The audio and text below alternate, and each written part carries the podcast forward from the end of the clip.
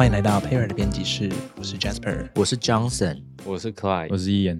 上一集 Paper 编辑室，我们介绍了时尚设计师皮尔卡登他在未来主义还有太空时尚的重要地位。所以今天，因为上一次我们就卖了一个关子啦，就是关于这个他的企业家性格，我们今天就来聊聊他的这个部分。我们上一集介绍了大家认知中不一样的另外一个皮尔卡登，对今天我们就来聊聊大家可能比较知道的皮尔卡悉的登。卡登，对，所以到底就是，如果还没有听过我们上一集的朋友们，我们比较知道的皮尔卡登印象是什么？要不要帮大家复习一下？就走在路上，也许可能就会看到皮尔卡登四个中文字的那种。你会以为它是一个台湾在地的一个品牌，没错，殊不知是一个正统的法国设计师品牌。嗯，所以我们今天就来聊聊这个来龙去脉到底是为什么呢？然后在他作为一个时尚设计师的艺术家性格之外啊，皮尔卡登他其实还有一个很特别的企业家性格。哦，哦，嗯，是个商人啊。对他是个就是想要画大饼的商人。哦，那他其实是最早把品牌 logo 当做设计元素的设计师之一。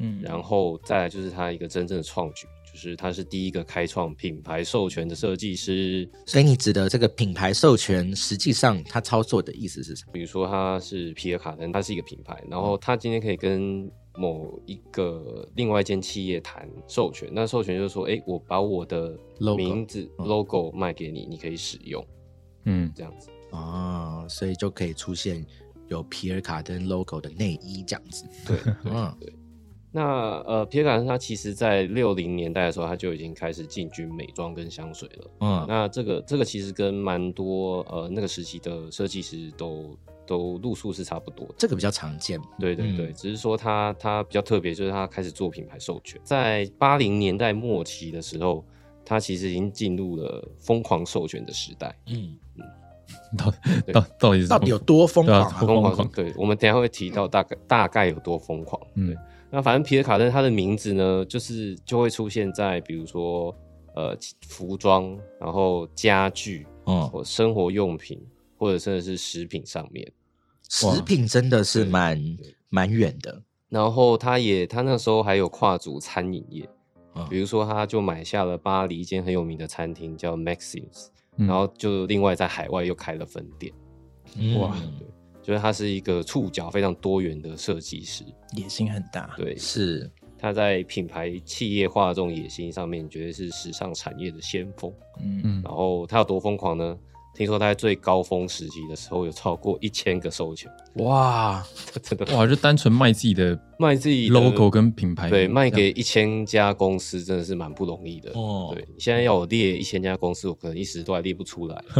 你想当年皮尔卡登这个名字是多么的响红当当。嗯嗯，嗯，然后因为呃，刚刚说到他在八零年代末的时候就已经授权非常多了。那在一九九五年的时候呢，WWD 就他就曾经报道过皮尔卡登，他给他的标题是把名字卖给卫生纸，到什么时候你会失去你的身份呢？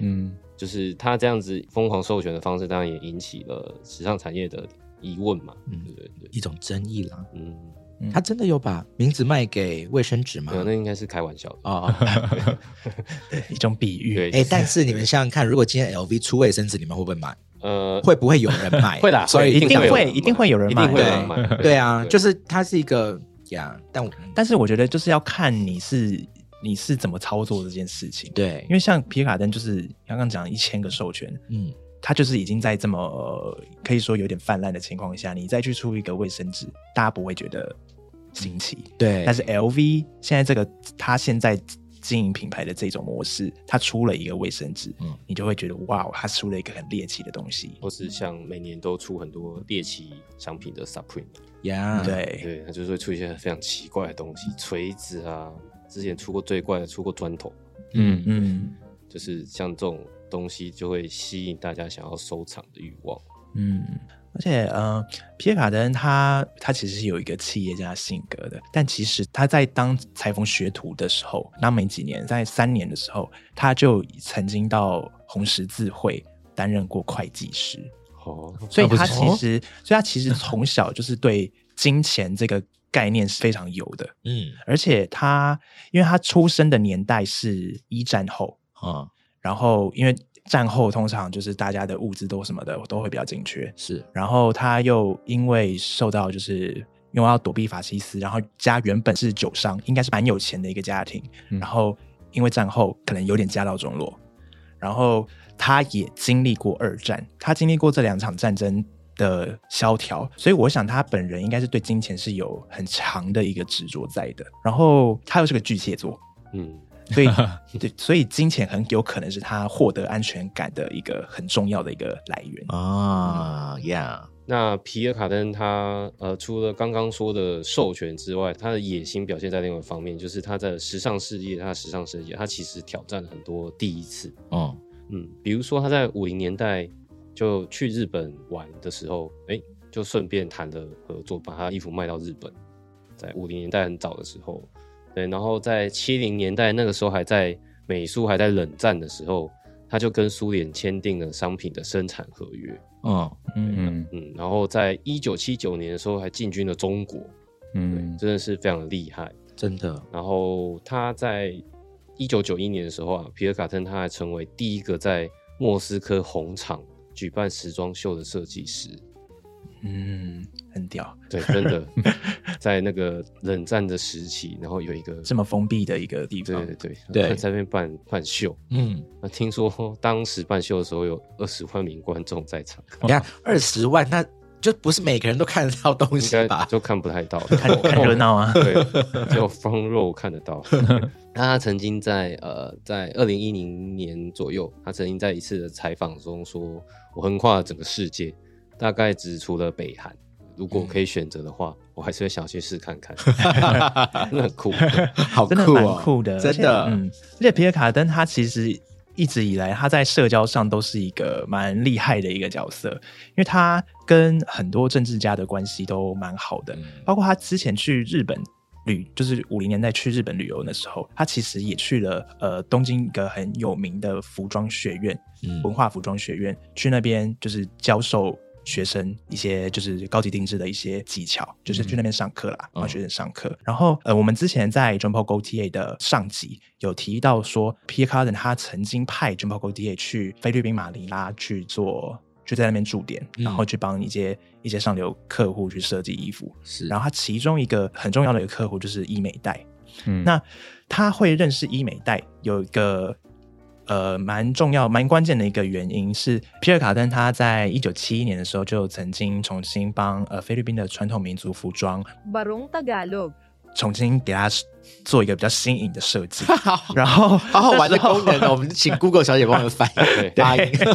我这真真的是不好念。然后那时候的菲律宾总统老马可是，嗯他就非常喜欢。那伊美在就是老马可士的他的妻子，嗯对，所以这是其中一个他跟政治家关系很好的一个例子啦。对，是嗯，然后皮尔卡登他其实也是呃法国历史上第一位就是以服装设计师身份入选法兰西艺术院的院士。然后法兰西艺术院它是呃法国有一个算是一个机构，一个上层的机构叫法兰西学会五个学院的其中一个。嗯。然后这个法兰西学会呢，大家可以把它理解成有点类似台湾的中央研究院。哦对，OK，意思是法国的中央研究院有一个专门否艺术的部门，哦，所以也可以知道说为什么法国的艺术这这方面为什么可以发展的这么的好。难怪。嗯但是我不太懂哎，就是你说他是第一个以服装设计师身份进去的，嗯那其他人是什么身份都是一些画家啊？艺术家啊，对对，嗯画家啊、艺术家，然后摄影师嗯或是建筑师，懂这种都有可能被选进去。哦嗯，他第一位服装设计师，对，他是第一位以服装设计师的身份被选进去的。哦，真的很有历史地位哦。然后他在一九九一年的时候，就是也被任命成联合国教科文组织的亲善大使。哇哦，然后二零零九年也被任命为呃联合国粮农组织的亲善大使。等一下，我必须想要聊一下，就是他跟这个粮农的关系在哪里啊？他跟这个粮食跟农产品的关系在哪里啊？I don't know，就是就是青山蛮神秘的。反正就是想讲的意思是 他他这个人，他就是在政治界的关系是非常稳固的。啊、就很像是明星代言啦，所以他当时的明星光环很够，就请他来代言一下这样子。嗯，也有这个可能。哦，对，这也为什么他是可以第一个就是进到中国的一个法国设计师，嗯然后还到还到红场去办秀。对，这都不容易。对啊，现在谁有办法？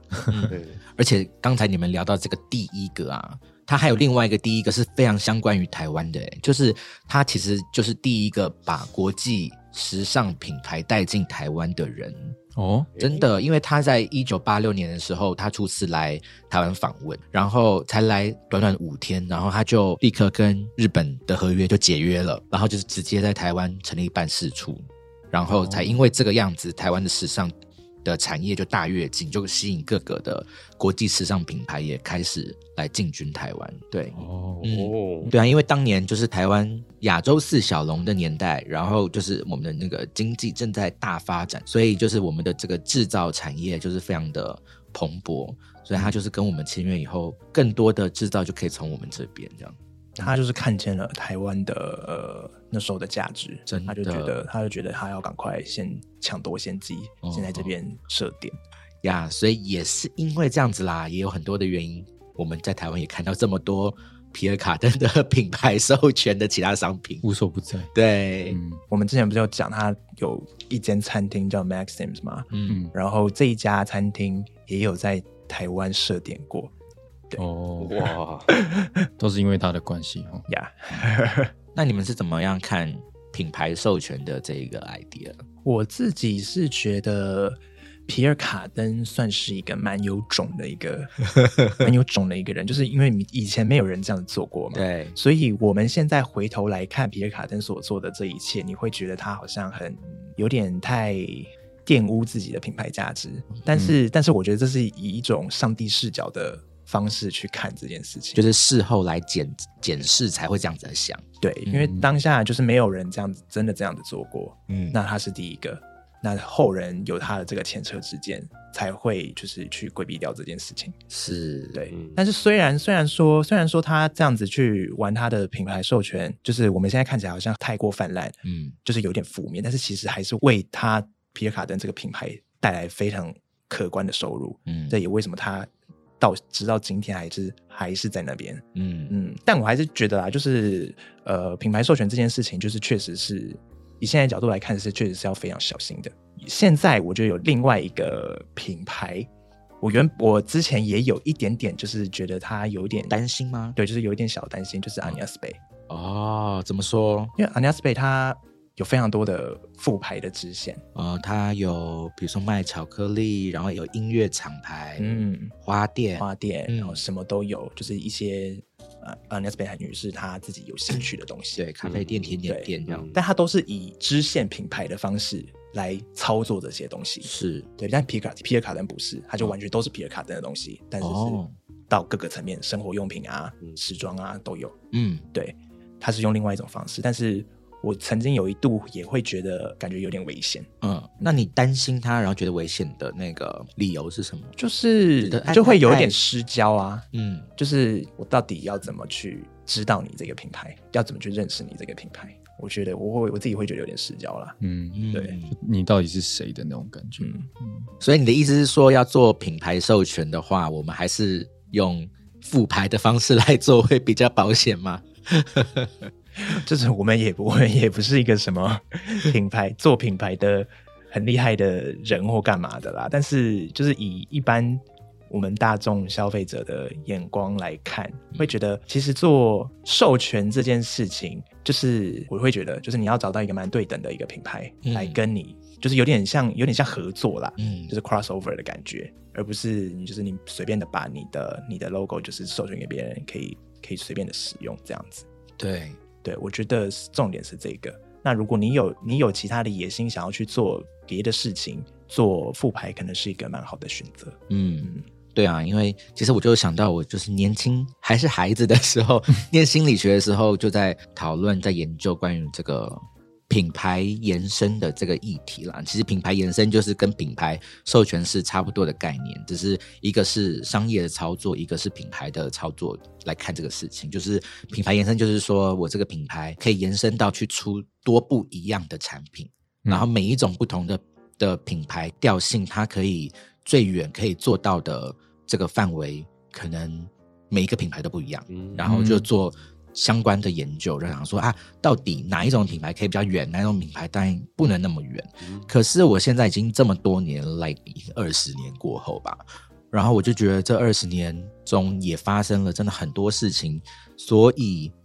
因为有那么多的 crossover 的品牌的商品出来，然后跟比如说我们刚刚聊到什么 LV 啊，什么什么 Supreme 他们出这些猎奇商品，所以我都觉得当年的那些理论好像已经越来越不是这么的适用了。所以我在节目里面我就没有要跟大家分享那些理论的 低调啦。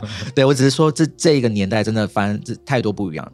新的就跟当年都不太一样的事情，所以我真的也蛮认认同，就是 Jasper 刚刚讲的啦，就是你还是要回到原点，就是你要去做这些品牌延伸或者授权，你要去找到对等啦，然后品质好的东西不要泛滥，这样子可能 follow 这个这个基本的要素的话，至少成品是好的啦，就是不会把你的品牌做烂，不会伤害到你自己品牌的原本的这个核心，这样子。嗯，嗯，对啊，对，就是我觉得呃，因为现在就是要让自己的品牌，比如说出现在不同的品相或是跨领域的合作的话，其实有很多方式。那联名就是一种方式。哦，对，当然，我其实在想说，像皮尔卡登，他在当时的那个时空背景下，毕竟那时候还没有网络，嗯所以他透过不断授权的方式，其实是确实可以把让自己的名字跟 logo 让更多的人看到。嗯跑得比较远。对，就是可以，真的是就是是全世界走跑跳跳的，嗯，对啊。但就因为现在我们再回头过来看，就是这些做法，就是确实会因为某一些类型的品牌授权，或者说因为过于泛滥的话，就真的是会影响到品牌的价值。嗯，哎，那如果今天 Paper 的这个品牌延伸的商品出了一个什么，现场的三位们，你们最想收藏？你们还想要收藏 Paper 出的什么？收藏胚金块，刚那跟那跟那个没有关系，对对对，那就是黄金价本身。对，刚刚说到那个 WWD 说皮尔卡登把就是把那个名字卖给卫生纸，我觉得 Paper 蛮适合出一个设计纸巾的啊，纸巾。paper 做 paper，对啊，Paper 做一个 Paper 设计纸巾，但我们现在每每天都要用卫生纸、嗯餐巾纸，但是其实说真的，包装好看的真的很少。嗯，对啊，所以我觉得包装好看，卫生纸超少对，。真的很少，就是你只能去勉强挑一些 看起来比较 OK 的。对啊呀，但我觉得 Paper 其实非常适合，就是搓卫生纸。对啊，我就觉得这就是为什么会有这个面纸盒成为这个家饰商品之一，因为就是面纸包装本身就太丑了嘛。对啊，或者是我们可以做面纸盒 大家都要把它装进去就看不到。对啊，那你们还有什么东西想要的？我的话可能会是一些杯子或罐子、家用品。这个很吗这个很容易达成啊，这个我们也有出过，你可以出个胡椒罐啊，因为比较 paper 嘛。所以我们要做 Paper Pepper，各种谐音。这是一个直男冷笑话吗？我会买单。我啊，我是觉得好像可以做更多的玩具联名，这个应该是我最现在最想要的东西了。就是我们 Paper Toy 已经有在做的事情就是了。Yeah，你那么喜欢收集玩具，好啊！我是觉得还是很想要开一间 Paper 的饭店啦，很想要在自己家的饭店就是大住特住啊，就觉得很开心，因为这应该很美吧？这样子，那要开哪？嗯，有私心，所以我要开在东区，啊，东区 这么另类，为什么？台北东区，就是离我家比较近而已。可以方便去住，是不是？方便，方便。所以就欢迎各大旅游企业品牌可以找我们合作哟，我们可以一起开一个 paper 饭店。这合作太大了，我们可以出一个白魂的限定饭店哦。里面有 paper 的 paper 哦。真的哇！所以今天我们学到了皮尔卡登既然是品牌授权的始祖，所以听众朋友，你听到这边觉得 paper 品牌授权或是品牌延伸出了什么东西，你也会很想要呢？你可以留言分享给我们，让我们知道你最有创意的想法。所以以上是我们今天的节目，希望你喜欢 Paper 编辑室，我们下次见，拜拜